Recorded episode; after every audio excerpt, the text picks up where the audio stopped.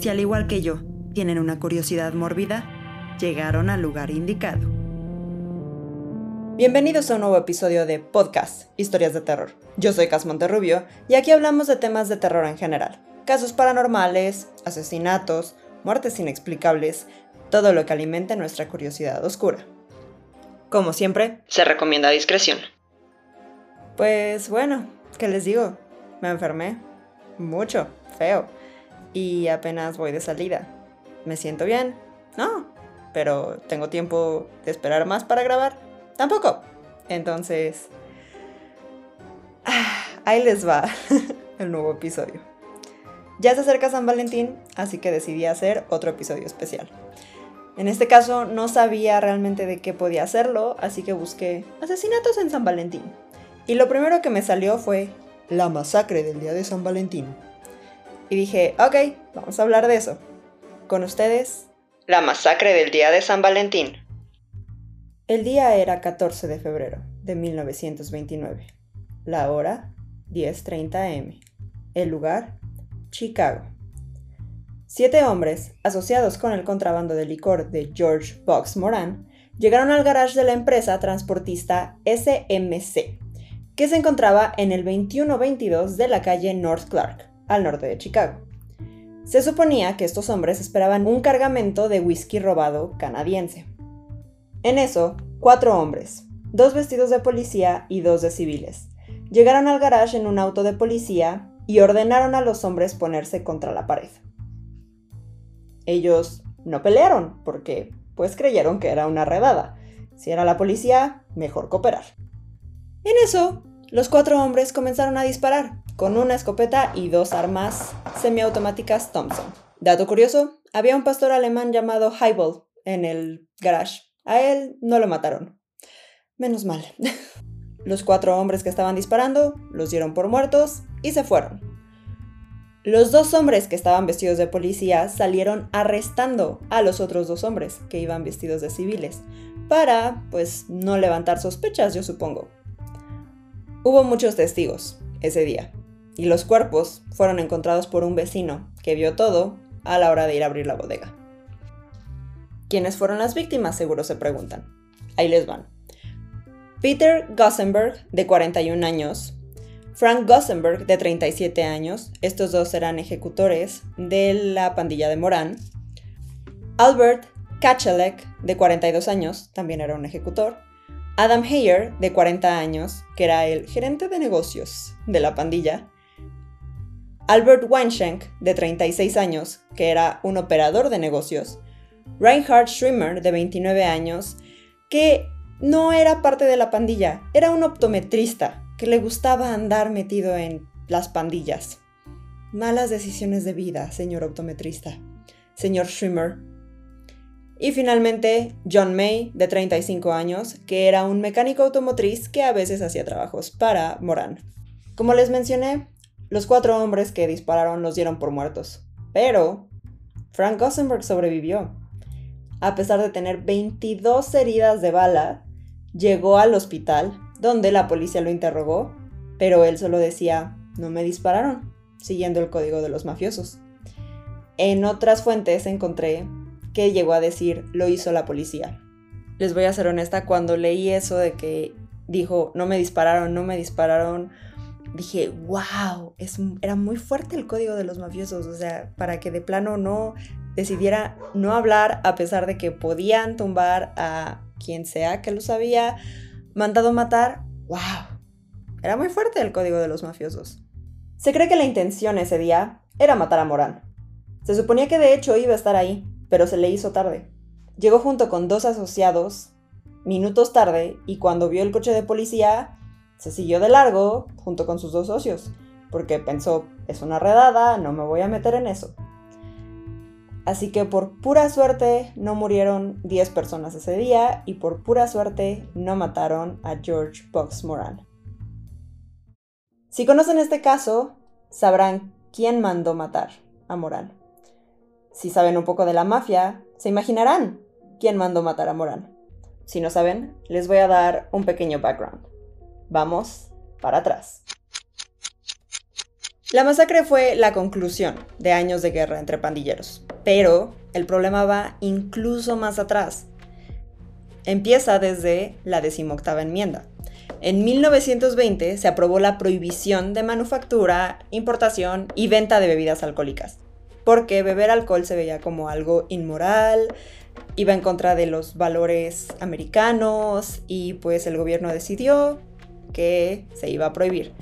Pero, como muchas cosas, el gobierno lo decidió, pero la gente no lo quería. La gente no quería dejar el alcohol. Así que, como todo cuando se prohíbe, realmente no se acaba. Se vuelve parte del mercado negro. A partir de ahí, el crimen organizado reinó. Ya sea que contrabandearan de Canadá o lo fabricaban ellos mismos. Tenían sus propias destilerías. Y el alcohol se vendía en bares clandestinos conocidos como speakeasies. Me encanta esa palabra. y al contrabando de alcohol en inglés se le nombró bootlegging. A lo que yo pensé, ¿por qué bootlegging? Porque sigue siendo un término para algo contrabandeado o algo pirata, pero ¿de dónde salió la palabra? ¿De dónde el término? Resulta que es porque antes el contrabando se hacía escondiendo el objeto en la pierna de las botas altas, boot leg, sobre todo el alcohol. Los pequeños frasquitos que todavía a la fecha te puedes poner abajo del pantalón o en la bota, ese tipo de frascos se podían meter en la pierna de la bota, así que se llamó bootlegging. Y como mencioné, ahora se refiere a cualquier mercancía contrabandeada o pirata. ¿Y cuál era la meca del bootlegging? Se preguntan. Chicago. Había rivalidades entre pandillas, se robaban cargamentos y resolvían todo con armas. Eh, hombres. En general, Chicago siempre había sido una zona de crimen, pero la prohibición lo catapultó. Había dos pandillas, principalmente fuertes. La del norte, Northside, y la del sur, Southside Sí, suena como dos escuelas de preparatoria rivales que van a competir en un juego de fútbol o de básquetbol, pero no, eran pandillas. El Northside estaba dirigido originalmente por Charles Dean O'Banion. Eran irlandeses, obviamente, O'Banion. Manejaban cerveza y whisky de alta calidad y tenían el control total de las destilerías. Estaban metidos también en las apuestas ilegales. Ah, porque esa es toda otra historia. Las apuestas también, como la lotería, pasó de ser algo que incentivaba la economía a ser algo inmoral e ilegal, entonces más o menos a la par del alcohol, entonces pues perfecto para los mafiosos. Una entrada más de dinero. Así que también estaban metidos en las apuestas ilegales, cometían fraudes electorales, eso no es noticia y eventualmente fue heredado por George Box Moran. El Southside originalmente estaba dirigido por Johnny Torrio. Eran italianos, controlaban la mayoría de Chicago hasta Canadá, a pesar de no tener el control de las destilerías. Y constantemente intentaban apropiarse de todo Chicago. Muy ambiciosos los amigos del sur. Su principal rival era el norte, que nunca les quería compartir mercancía, obviamente, y fue heredado por al Capone. Chan, chan, chan. Ya llegamos al personaje importante de este episodio. Al Capone. Alphonse Gabriel Capone. Se llamaba Alfonso. Nació el 17 de enero de 1899 y murió el 25 de enero de 1947. Nació en Nueva York, hijo de migrantes italianos, y desde muy pequeño se metió en la vida de la mafia se unió al gang Five Points de adolescente, donde se volvió cadenero de sus burdeles. Ahí conoció a Johnny Torrio. En sus 20 se muda a Chicago con Johnny Torrio y se vuelve su guardaespaldas. A todos ellos los protegía la Unión Siciliana, que era una familia muy poderosa italiana de mafiosos que estaba también metido en la política. Hasta donde tengo entendido. Si me equivoco, son libres de corregirme. Y Al Capone era todo un personaje ya cuando se volvió el líder de la, del Southside, le decían el Robin Hood moderno, porque aparte donaba la caridad y de hecho tuvo muchos negocios legítimos, obviamente de lavado de dinero, ¿verdad? Pero negocios legítimos. Y la gente lo veía como un héroe. como un Robin Hood. Hay que hacer algunas cosas malas para hacer algunas cosas buenas.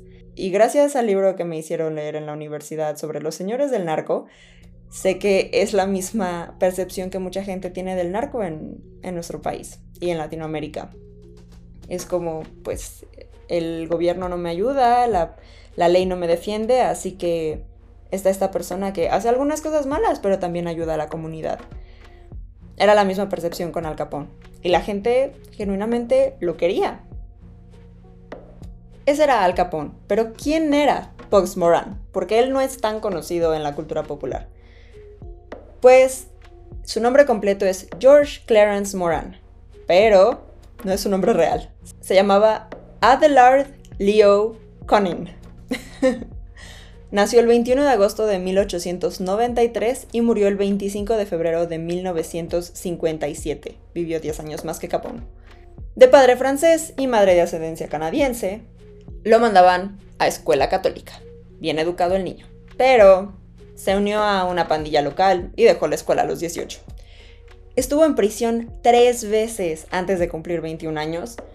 Se mudó a Chicago, se metió en problemas y de ahí fue que conoció a Dino Bannion y se unió al Northside. Pero yo les estaba hablando de, de dónde empezó este pleito que culminó en la masacre del día de San Valentín. Pues vamos con el paso de la batuta, porque no fue algo sencillo heredar las pandillas a Moran y Capone respectivamente. Era una pelea constante entre Johnny Torrio y O'Banion intentaban matarse casi cada tercer día, digamos. y un 19 de mayo de 1924, O'Banion le quiso poner una trampa a Torrio, pero lo descubrieron y fue arrestado. Esto enojó tanto a Torrio que lo mandó matar. El 10 de noviembre de 1924 fue asesinado en su propia florería. Meses después, el 25 de enero, Hubo un intento de asesinato a Capone. Balacearon el hotel donde estaba cenando con más de 100 balas. Y la gente en serio los veía, bueno, veían a Capone como un, un Robin Hood. Pero aún así yo estaría ya muy espantada de que no puedo ni ir a cenar a gusto porque pueden llegar a balacear porque un tipo está aquí. Ay no. Bueno, no suena muy lejos de la realidad actual. Qué triste. Ok. 12 días después de esto, intentan matar a Torrio mientras salía con su esposa y estuvo de caricatura. Toda esta situación, si la piensan y si la narras de una manera muy específica, está de caricatura. Box Moran ya lo iba a matar y el arma se atoró justo cuando iba a disparar. Llegó la policía y no tuvo de otra más que irse. Ese día Torrio dijo, hasta aquí, ya estoy viejo para estas cosas, ya no puedo, demasiado, así que decidió heredar a Capone. Ese día fue cuando le heredaron a Al Capone. Moran odiaba a Capone y odiaba al Southside. Cuando se volvió el líder del Northside, fue como su principal meta deshacerse de los del sur. Él, al ser un niño católico y bien educado, decidió que odiaba la prostitución que ocurría en el Southside. ¡Wow! Ese fue tu límite de todo lo que han hecho. Ese fue tu límite. Y pues todos sabían, el mundo entero sabía que odiaba a Capone. Además de estos dos personajes, ¿quién creen que tenía la policía comprada? No, no era Capone, era Moral. Intento tras intento tras intento de deshacerse entre ellos, culminaron en la masacre de San Valentín. Pero desafortunadamente, para ambos lados, ese fue el inicio del fin. La masacre fue el cruce de la línea para la población.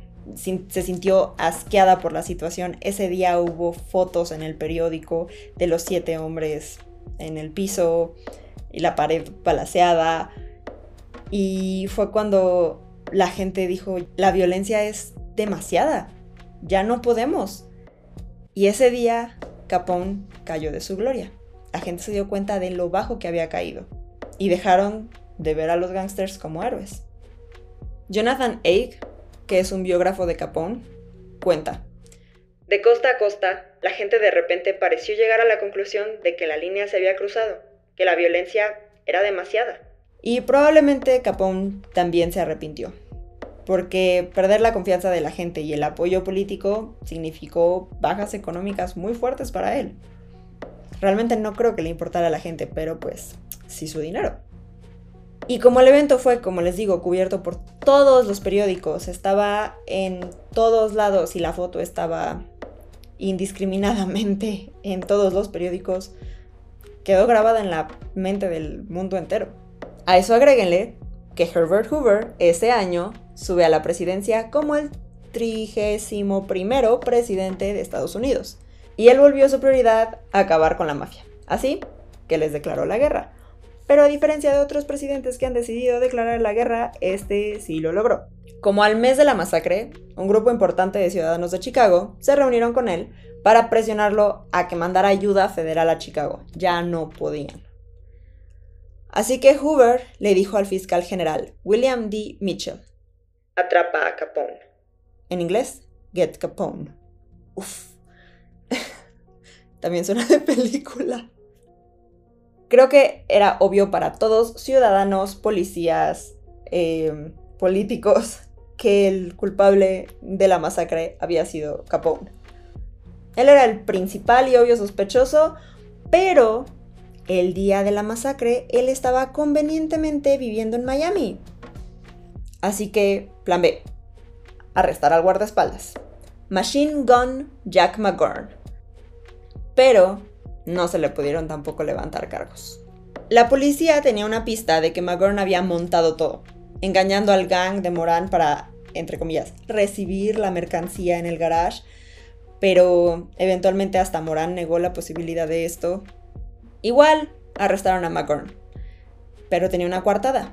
Dijo que estaba en un hotel con su novia, Louise Rolfe, todo el día. Luego, convenientemente también, se casó con ella, así que, por ley, ella no estaba obligada a testificar contra él. Esto le ganó el apodo de la coartada rubia. Hoy, en serio, todo este caso parece película, bueno, es, es en la vida real una película noir y... Uf. la coartada rubia, damas y caballeros. La alternativa obvia no había funcionado. Coartadas demasiado convenientes. Así que la policía tomó un enfoque más científico. El forense del condado de Cook, Herman Bondesen, trajo al doctor Calvin Goddard. Y este hombre es todo un personaje, es un héroe. Él es el pionero en balística forense de Nueva York. Cuando llegó Goddard, lo primero que la policía le pidió descartar era si policías estuvieron involucrados. Le dieron a Godard todas las armas y casquillos recuperados de la escena. Por cierto, había 70 casquillos de 45 milímetros. Godard los investigó, los analizó y determinó que pertenecían a dos pistolas semiautomáticas Thompson, 50 de una y 20 de otra. Específico, ¿no? Pero al ser semiautomáticas luego pensé que obviamente debían de ser números pares, pero se me hizo muy específico, 50 y 20. Después de esto, comparó con otras balas y casquillos disparados por Thompsons policíacas y determinó que no concordaban.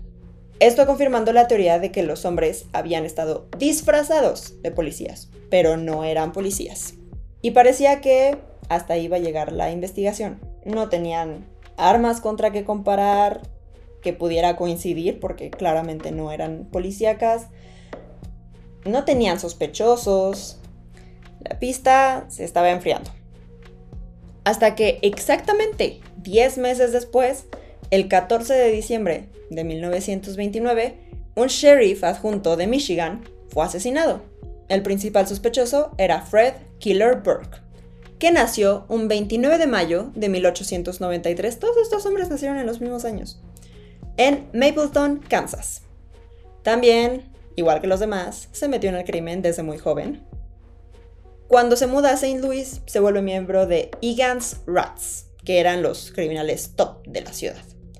Fue ladrón y asesino a sueldo hasta que empezaron a encerrar a varios de su pandilla, así que dijo, ay, nos vemos y se fue a Michigan, donde se unió al Purple Gang de Detroit.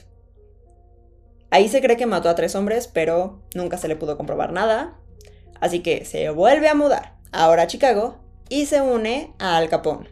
O sea, borreguito el hombre. Ay, justo anoté eso. Borreguito a más no poder.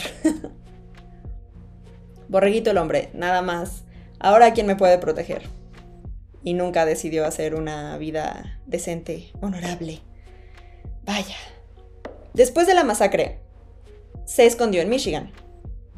Hasta que, el 14 de diciembre, tuvo un accidente de coche y cuando el patrullero Charles Kelly intentó intervenir, le disparó. O sea, además, imbécil. O sea, solo acepta la ayuda y te, va mejor. Estaba viviendo bajo un nombre falso. ¿Quién te iba a cachar? Estaba usando el nombre de Frederick Dane. O sea, acepta la ayuda. Bueno, no, qué bueno que no lo hizo, ¿verdad? Pero mata al policía y huye. Encuentran sus papeles en el coche, obviamente, y van a su casa. Ahí encontraron un arsenal, incluyendo chan chan chan, dos armas semiautomáticas Thompson. Mandaron las armas con el Dr. Goddard y chan chan chan de nuevo. las balas coincidieron. Y aún así, no lo pudieron arrestar. Porque aunque tenían las armas, la policía dijo no tener sospechosos. ¿Qué? Sí se los voy a explicar más adelante, pero así fue como yo lo leí. ¿Qué? Encontraron las armas, pero no a Burke. Él ya estaba en Missouri, usando el nombre Richard F. White. Se casó con una enfermera, Bonnie Porter, de 20 años. Ay, pobres, pobres personas que estuvieron involucradas sin saber que te, que, que te cases con alguien que no es quien tú crees. Qué horrible situación. Vivían en la granja del papá.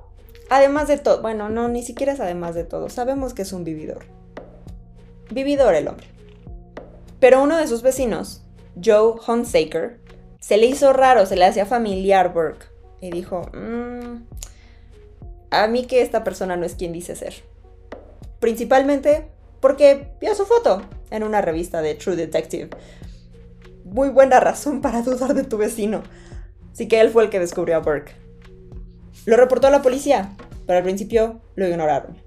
Fue tal su insistencia que el 26 de marzo de 1931 catearon la casa del suegro de Burke y lo encontraron en la cama.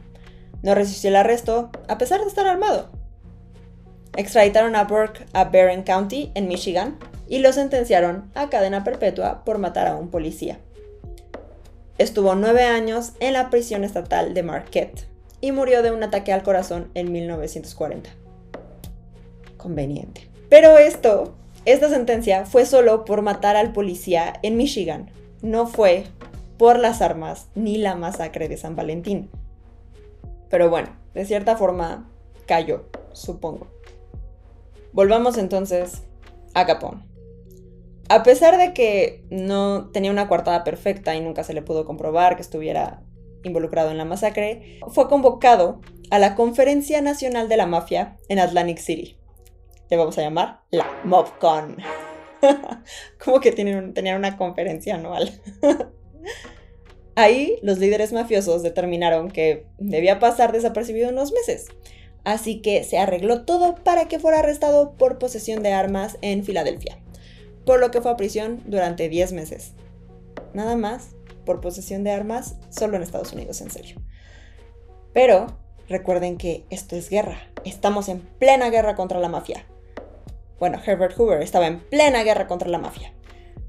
No iban a dejar que solamente fuera a prisión durante 10 meses por posesión de armas. Le iban a encontrar algo más. La Unidad de Inteligencia Especial del Departamento de Tesorería, que es el FBI de los burócratas como yo lo entendí y hasta tienen un nombre y es el nombre más teto y me encantó. Los Timen. Ellos se encargan de los casos de evasión de impuestos y ya tenían un caso sólido contra Capone. Porque recuerden que tenía un montón de negocios legítimos, pero eran lavado de dinero. Y esto de la evasión de impuestos fue la única manera que lograron encontrarle algo, porque Capone tenía comprado a todo Chicago y si no estaban comprados, estaban muertos de miedo. No podían hablar con nadie de, los vecinos porque no voy a hablar, me pueden matar, gracias. Pero los Timen ya tenían suficientes documentos para comprobar que ganaba mucho más de lo que pagaba el FBI de los burócratas. Así que mandaron a Capone a la corte por esto.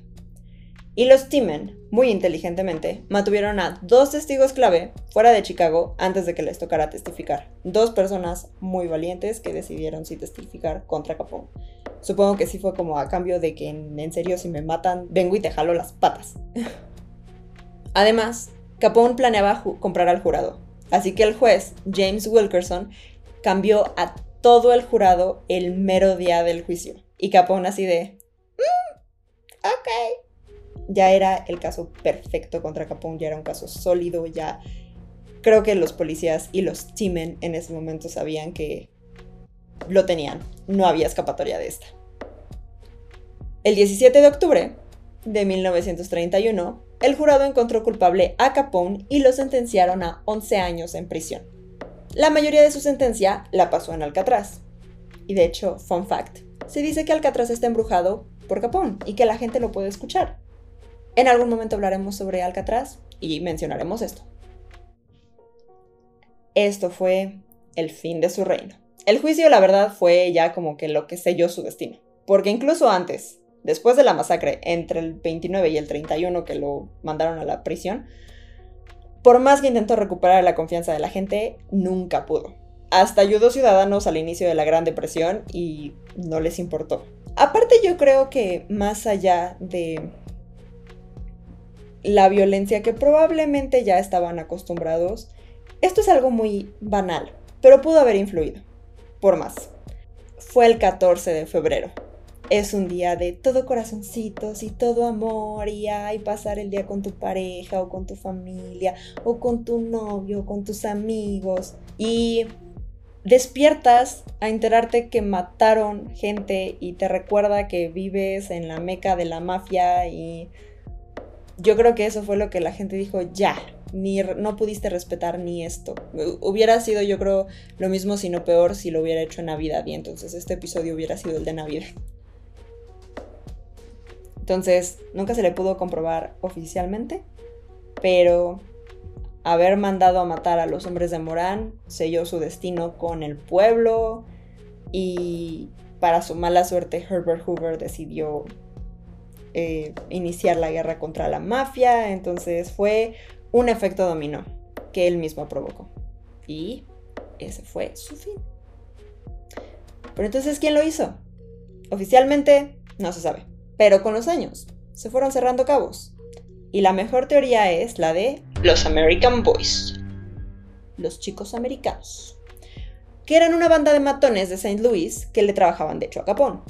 Y al parecer Capón los nombró así porque no eran italianos, Ok, cualquiera que no era italiano entonces era americano. Ok. ¿Quiénes eran los American Boys? Eran Fred Killer Burke, Bob Carey, Gus Winkler y Fred Goetz, así, Goetz, y Raymond Craneneck Nugent. ¿En serio qué onda con sus apodos? Sí, eran... Suenan muy de vaselina. Bueno, era la época, ¿verdad? Pero, ¿cuáles son las pruebas que tenemos de que fueron los American Boys? Un testigo dijo que a uno de los policías le faltaba un diente. Casualmente, a Killer Burke también le faltaba un diente. Además de las armas en su casa en Michigan, eso era obvio. Ah, y ya es momento de decirles, ¿por qué nunca pudieron procesarlo por las armas? Porque recuerdan que lo que mató a un policía, pues Michigan no quiso permitirles la extradición. A pesar de que Chicago dijo, oye, tengo un caso aún más fuerte acá, permíteme. No, no, porque nos mató un policía acá, no lo vamos a dejar extraditar. Ah, ok, como mencioné, igual fue a prisión, igual murió en prisión, pero nunca se comprobó que él cometió la masacre. Además, esas eran todas las pruebas que se tenía. Así que en noviembre del 31, el forense Herman Bondensen cerró el caso como asesinados por alguien. Así. Murdered by someone. No sabemos quién. Pero ahí no acaba. En 1935, federales arrestaron a Byron Bolton, quien procede a confesar sobre la masacre. Bolton dijo que la masacre se planeó desde 1928 en un resort de Wisconsin de Fred Goetz y que Capone estaba ahí. Identificó a los asesinos, Fred Goetz, Gus Winkler, Fred Burke, Raymond Nongent y Bob Carley. Dice que ese día, el 14 de febrero, los vigías eran Jimmy the Suez, el sueco, Morant, Morant con D, y Jimmy McCurson. McCurson me suena muy irlandés. Solo digo, ¿cómo que iban a matar a los irlandeses? Y McCurson, digo, suena muy irlandés. Irene Goetz, la esposa de Fred, y Georgette Winkler, la esposa de Goss, de hecho, confirmaron esto. Pero Georgette menciona que los vigías eran Morant y Bolton, cosa que tiene mucho sentido, porque ¿por qué sabría todo esto Bolton si no estuvo involucrado, no? En otro lado también encontré que él confesó participar y de hecho mencionó que confundió a Moran con uno de los otros y por eso dio la luz verde de matarlos. Y voy a ponerles las fotos de, las víctimas y de Capone y Moran. Y uno de ellos medio da un aire, pero... Eh, puede ser que sí se haya confundido, puede ser. J. Edgar Hoover, de hecho, se enteró de esta teoría, se la mandaron y no le dio importancia porque dijo que era un tema local. ¿Ah? Capone solo controlaba Chicago, sí, pero no era un personaje local. Y la mafia era un tema nacional. ¿Qué? Pero bueno. ¿Qué fue de los American Boys? ¿Por qué a pesar de la confesión de Bolton nunca se les pudo procesar? Porque Fred Burke fue condenado a cadena perpetua por asesinar al policía en Michigan. Bob Carey murió en 1932 de un disparo en un asesinato-suicidio. ¿Cuántas coincidencias hay en este caso, no les parece? Gus Winkler fue asesinado en 1933 por orden de Frank Nitti, que fue el sucesor de Capone, por sospecha de hablar con los federales. Fred Goetz fue asesinado en 1934 en Illinois y Raymond Nugent fue visto con Capone en 1930 y luego desapareció. Ajá. Así que, para cuando Bolton habló, solo vivía Fred Burke en prisión y obviamente a esas alturas ya vas a confesar porque pues ya no tienes nada que preocuparte de que te puedan asesinar. Ya la mayoría están muertos. Pero la guerra, a pesar de que en su gran mayoría sí acabó con la masacre de San Valentín, tuvo sus respectivas secuelas. ¿Se acuerdan de Jack McCorn, el guardaespaldas de Capone? El de la cuartada rubia. Tenía que mencionarlo, perdón. Ni él se salvó. Fue asesinado el 15 de febrero de 1936, a 7 años y un día de la masacre. ¿Se han dado cuenta cómo en todo el caso siempre es un 14? O sea, son meses exactos. A los 10 meses matan al policía en Michigan. A los tantos años exactos, 7 años, un día fue asesinado. Mmm. Sé que nada de esto es coincidencia, pero está muy impresionante. Fue asesinado el 15 de febrero del 36, porque pues enemigos no le faltaban. Ya antes, en el 28, en el 7 de marzo de 1928, había sido herido en el pecho y brazo por una ametralladora en el, en el Hotel McCormick. Aparentemente, los atacantes eran los Gusenberg. Y luego, el 27 de abril del mismo año, un coche con cuatro hombres disparó a su coche. El saltó y huyó para esconderse. Sobrevivió también a ese. Pero se cree que cuando finalmente ya pudieron matarlo, el 15 de febrero, fue por venganza. Ese día entró un boliche en el 805 de la avenida Milwaukee con dos hombres. Mientras ellos están alistando, entra otro hombre, ordena que nadie se mueva, y ese hombre y los dos que iban con McCorn sacan armas y le disparan múltiples veces. Se cuenta que dejaron una carta de San Valentín con su cuerpo. Eso no se ha comprobado, pero imagínense. Lo que sí es que dejaron una nota en la recepción que decía, Perdiste tu dinero y tus hermosas casas, pero podría ser peor. Al menos no has perdido tus pantalones. A las tres semanas, tres hombres mataron a su hermano porque dijo que sabía quiénes lo habían matado. No encontré ni creo que se haya podido procesar a las personas que mataron a McCorn, pero cuánto quieren apostar a que eran socios de Moran. Y bueno, esa fue una secuela muy negativa que dejó la masacre, pero hay una secuela un poco positiva. El doctor Calvin Goddard, que fue el pionero en la balística forense, él estableció la primera institución dedicada a analizar armas de fuego y desarrolló la ciencia que comprueba que no hay dos pistolas iguales y que las pistolas dejan marcas en la bala y en el casquillo, lo que ahora se le conoce como balística forense.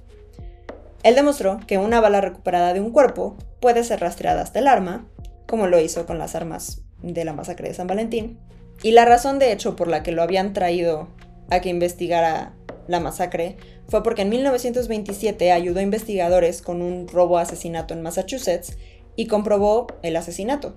Y luego, años después, en el 61 y en el 83, se volvió a analizar los datos y volvieron a coincidir. Entonces, era legítimo. Pero toda la policía estaba vendida. Entonces, ¿cómo le hicieron para que él no cayera en las manos de Capón? Pues, o sea, si ya era, era tal el grado de desesperación de la policía que no dejaron un solo cabo suelto con Goddard, con el doctor Goddard. Lo ubicaron en la Universidad Northwestern y ahí desarrolló su laboratorio de criminalística, donde también desarrollaron detección de mentiras, examinación toxicológica, identificación por huella dactilar, evidencia fotográfica y en un punto hasta intentaron crear un suero de la verdad con scopolamina, algún químico. Pero eso ya dijeron, ah, esto ya está demasiado volado, no. O tal vez sí, pero el gobierno lo mantiene secreto. Y de hecho, su laboratorio fue el modelo que el FBI usó para su laboratorio criminalístico dos años después. Algo bueno salió de la masacre de San Valentín, hasta cierto punto, si se puede decir. Y me imagino que cuando veían CSI o Criminal Minds o NCIS y hablaban de, la balística, nunca imaginaron que de aquí nació. Así que, the more you know. Otra secuela que dejó fue la fascinación por la mafia. A pesar de que la prohibición acabó en 1933, creo que trajo más problemas que otra cosa, creo que todos estamos de acuerdo con eso. La gente quedó fascinada con el mundo de la mafia. Se hicieron películas sobre eso, series, hasta... Bueno, ahora es más sobre el narco, pero la fascinación sigue de cierta manera, se ha modificado, pero sigue. Algunas de las películas más famosas específicamente sobre Capone y sobre la masacre, Scarface, obviamente, Al Capone su no lo he mencionado hasta ahora, Dios. Ok. El apodo de Al Capone era Scarface. Scarface es una de ellas. Some Like It Hot es una película que vi hace un año y no sabía, no me había percatado de que tiene que ver. No creerías que tiene que ver. En español es Una Eva y dos Adanes y es con Tony Curtis, Jack Lemmon y Marilyn Monroe. Y se trata de dos músicos que después de ver la masacre de San Valentín tienen que huir, entonces se unen a un grupo de jazz de puras mujeres y toman un tren que va hacia Miami. Y pues ahí es donde conocen a Marilyn Monroe y se enamoran de ella, pero pues no saben qué hacer porque pues están vestidos de mujeres. Pero pues es una película que usa este evento para pues desatar la trama. Saint Valentine's Day Massacre hay una película tal cual sobre la masacre Capone en cuanto a las directamente relacionadas con Al Capone. The Godfather y todas las que le siguen. Grandes películas sobre la mafia. The Sopranos está cumpliendo años este año y de hecho HBO Max lo está este, no estoy patrocinada, por cierto, pero HBO Max lo está remasterizando y es una serie que sigue teniendo vigencia a la fecha. La fascinación ahí está. Las armas fueron confiscadas y están exhibidas en el departamento de sheriffs de Michigan. Entonces, si algún día están en Michigan y quieren visitarlas, ahí están. Y la pared. Uno creería que no, nos, no queremos volver a ver la pared, pero al parecer sí. El empresario George Parry la compró y la tenía exhibida en el baño de hombres en su museo del crimen. Era un museo muy meh y eventualmente quebró. Ahora se encuentra en el Museo de la Mafia, el Mob Museum en Las Vegas. Hasta le pintaron sangrecita y todo.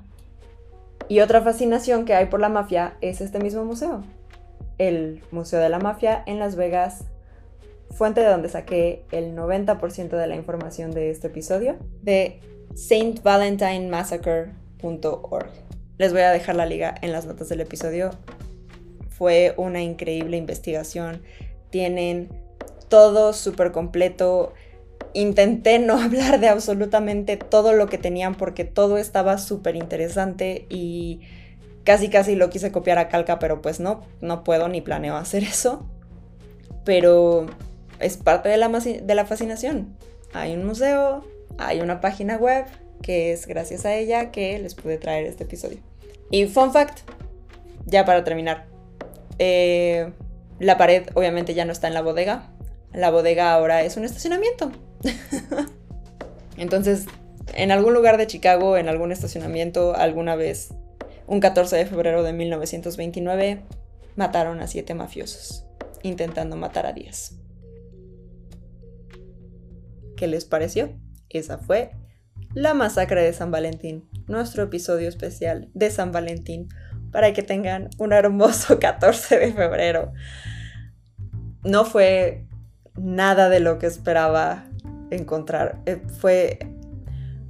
I went down the rabbit hole. No hay otra forma de describirlo. Había cada vez más y más y más información. Y, la verdad es que de, de Capone y Morán les solo encontré lo básico ahora sí que hice el Wikipediazo y encontré lo básico de su vida, porque si me ponía a buscar todo, íbamos a echarnos aquí dos horas y media y luego aparte me enfermé, entonces no, no me hubiera dado la vida para hacer eso. Pero había tantas cosas que sacar y aparte hubo tantas como pequeñas batallas y guerritas de la mafia que llevó a la masacre de San Valentín. Es todo un mundo. Fue impresionante. Yo no estaba realmente obsesionada con la mafia. Nunca he visto The Godfather, si me pueden decir todo lo que quieran. Lo siento, nunca la he visto. Tampoco he visto The Sopranos. No, no estaba muy metida en la fascinación por la mafia. Pero esto fue impresionante. Entendí por qué a la gente le fascina tanto. ¿Es parte de la curiosidad mórbida? Por supuesto. Por eso fue un tema que entró. ¿Puedo decir que me interesa más la mafia después de esto? Tal vez un poquito. Tal vez tengo una curiosidad un poco más grande. Y sí, sí volvería a hundirme en un tema como este. De hecho, en algún futuro volveremos a hablar de Al Capón cuando hablemos de Alcatraz. Por ahora, eso es todo. Muchas gracias, espero que lo hayan disfrutado. Muchas gracias por acompañarme el día de hoy en podcast Historias de Terror. Si tienen alguna historia que quieran contar o sugerencia de tema a cubrir, mándenmela a podcast con doble s historiasdeterror@gmail.com. Así, todo junto. Podcast historiasdeterror@gmail.com. Recuerden seguirme en TikTok como podcast bajo historias terror y en Instagram como podcast bajo historias de terror. Los voy a hartar hasta que se aprendan que es podcast con doble S. y me puedan encontrar rápido en Spotify y Apple Podcasts. Muchas gracias. Nos vemos en dos Historias de terror. Escrito por mí, Cassandra Monterrubio. Producido por Cassandra Monterrubio y Brian Basurto. Editado por Cassandra Monterrubio. Bye.